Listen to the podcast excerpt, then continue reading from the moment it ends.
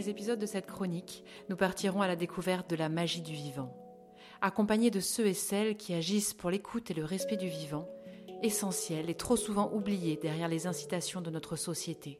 Je suis Anne-Laure Lemonnier, thérapeute. J'accompagne particulièrement les neuroatypiques, car leur sensibilité me semble être la clé pour un monde meilleur. J'accueille Justine Pruvos-Torlé, qui est biokinésiologue, qui pratique également la communication animale et la médecine de la rose, et qui vient nous parler aujourd'hui de la magie de la communication animale. Bonjour Justine. Bonjour. Alors raconte-nous, qu'est-ce que c'est cette communication animale? Alors la communication animale, c'est aller se connecter de manière intuitive, de manière euh, télépathique à l'animal pour aller euh, à sa rencontre de qui il est, qu'est-ce qu'il aime, qu'est-ce qu'il est venu œuvrer sur la Terre et qu'est-ce qu'il est venu faire dans notre vie. Donc c'est sous forme de télépathie, ça veut dire que tu reçois des informations, tu perçois des émotions Oui. Euh, en communication animale, on a, on a plusieurs voies d'accès qui va se référer à nos sens. On peut voir, on peut entendre, on peut sentir, on peut aussi ressentir. Ça va dépendre en fait de la communicante ou du communicant animalier. On a différentes façons de percevoir. On peut aussi euh, recevoir les messages de manière euh, euh, intuitive, comme si on venait nous, nous chuchoter la réponse.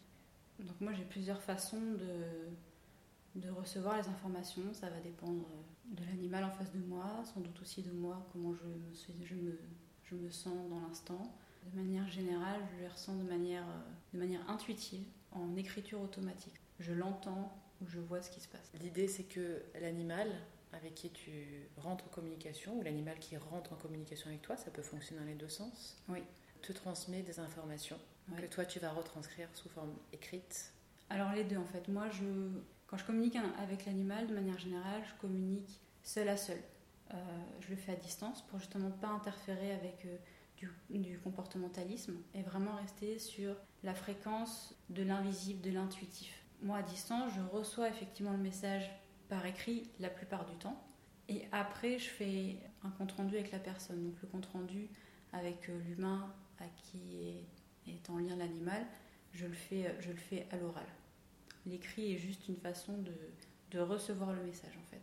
Et du coup, est-ce que les animaux que tu rencontres, avec qui tu communiques, ont un lien avec, euh, je veux dire, leur maître, en tout cas la personne avec qui ils vivent? Est-ce que c'est une incarnation qu'ils ont choisie? Est-ce qu'ils viennent euh, aider euh, les gens avec qui ils vivent à, avancer sur quelque chose?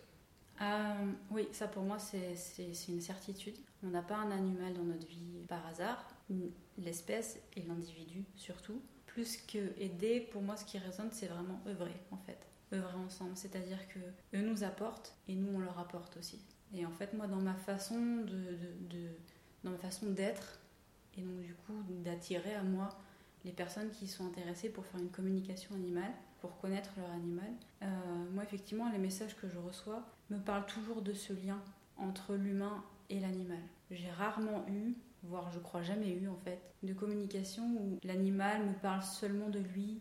L'animal me ramène toujours en fait à son, à son binôme humain et à là où en est son humain, là où en est l'humain, là où l'humain est appelé à aller pour son propre euh, épanouissement, développement, pour sa propre guérison, bah, qu'est-ce que l'animal vient, vient lui donner comme information en fait, pour qu'il puisse lui-même avoir une meilleure compréhension de lui-même. Là, je parle de, je parle de l'humain.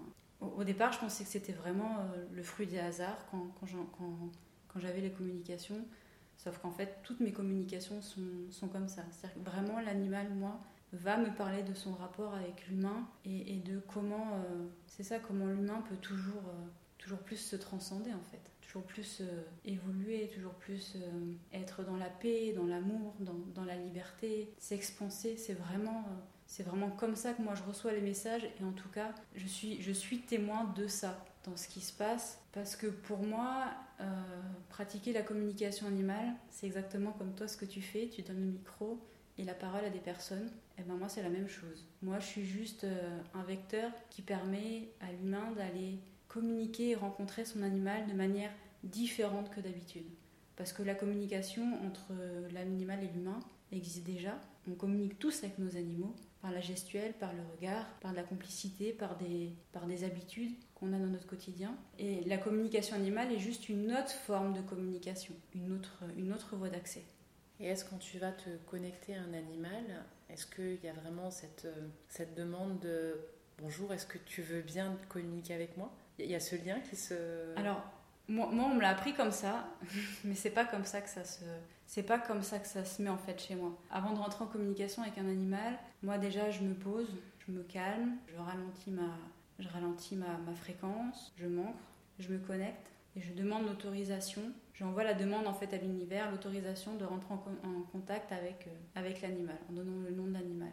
Puis après, je regarde euh, une photo de l'animal et je me plonge dans ses yeux. Voilà, c'est ma façon de faire. Donc j'ai jamais de réponse en oui ou non. Soit je reçois directement les informations, là j'écris et puis le, processus commence. Soit en fait, euh, soit j'ai rien. Soit j'ai des ressentis parce que j'ai beaucoup de ressentis au niveau du corps. C'est comme si j'avais un ressenti au niveau du cœur, du corps, du cœur aussi, mais que ça descendait pas vraiment dans le, dans le corps. C'est quelque chose qui reste un peu flou.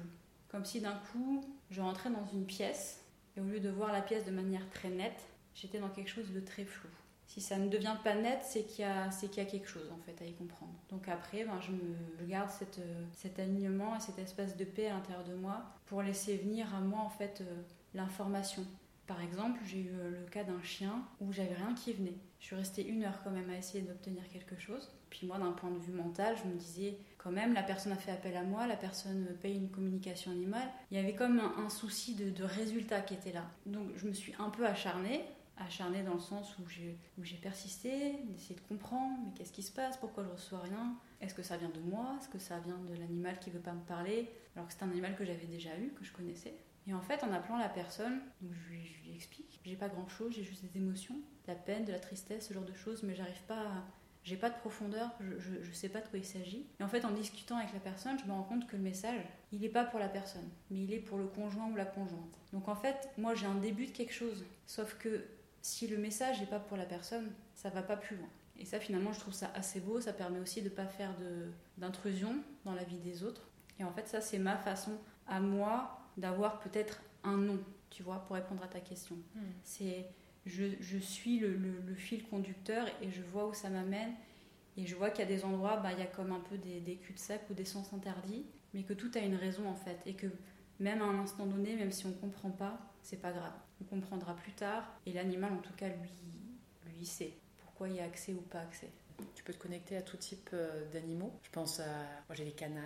Euh, tu peux te connecter à un insecte. Tu peux te connecter à. Alors, oui, on peut se connecter euh, en fait à, tout ce qui est non-verbal, tout type d'animaux, comme effectivement les végétaux, ce qui n'a pas de parole verbale comme nous. Et oui, effectivement, on peut se connecter à, à tous les animaux il y a aussi deux façons de se connecter. Enfin, pas de se connecter, mais il peut y avoir deux styles de messages.